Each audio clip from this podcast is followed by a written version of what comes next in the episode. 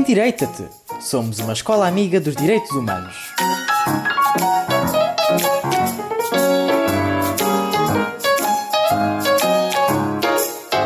Tendo em conta o que se está a passar na Ucrânia, uma aluna do nosso projeto e da nossa escola fez um texto uh, que, na visão dela, é o sentimento de uma criança em dias de guerra. Força, Ucrânia. Terça-feira, 1 de março de 2022. Hoje acordei muito cedo. Tenho dormido pouco. Acho que o meu corpo ultimamente não se tem permitido relaxar, talvez por sentir que a qualquer momento algo terrível pode acontecer. Mas hoje, quando acordei, tudo estava pacífico. Acho que foi a primeira vez em alguns meses que vi a mãe e o pai a conversar tranquilamente na sala. Não parecia haver motivos de medo preocupação, discussão ou angústia. Por momentos, pensei que tinha acordado noutro corpo. Aquela não era a minha vida dos últimos dias.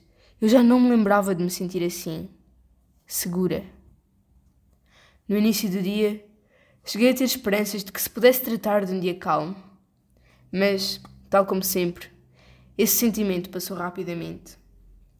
Sinceramente, não sei por que continuo a ter esperança. Não sei por que continuo a acreditar na paz. Ela já se esqueceu de mim. E eu deveria esquecê-la também. Ainda era de manhã. Eu estava a fazer a única coisa que ainda posso: olhar para a janela.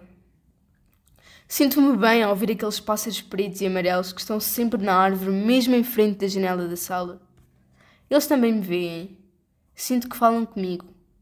A minha cabeça não entende o que eles me dizem, mas o meu coração diz-me que são coisas boas. Hoje eles também falaram comigo. Mas desta vez não eram coisas boas. Eu sabia. Os pássaros ficaram pouco, pouco tempo na árvore. Consegui ver pela janela das traseiras que fugiram para muito longe.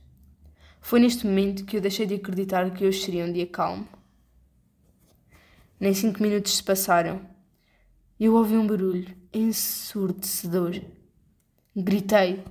Gritei muito alto. Estava assustada.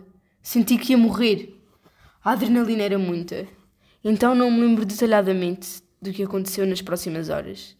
Lembro-me de estar a ser carregada pelos meus pais que corriam a altas velocidades e de ouvir gritos, sirenes, carros e objetos a cair, mas não ver nada, apenas fumo.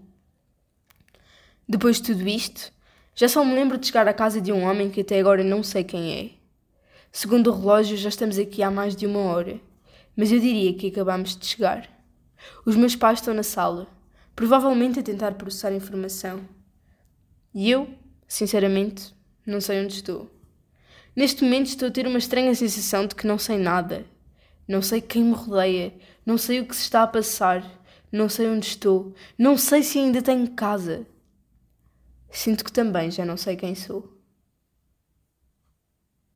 Texto escrito por Maria Beatriz Gavinhos, do 9A.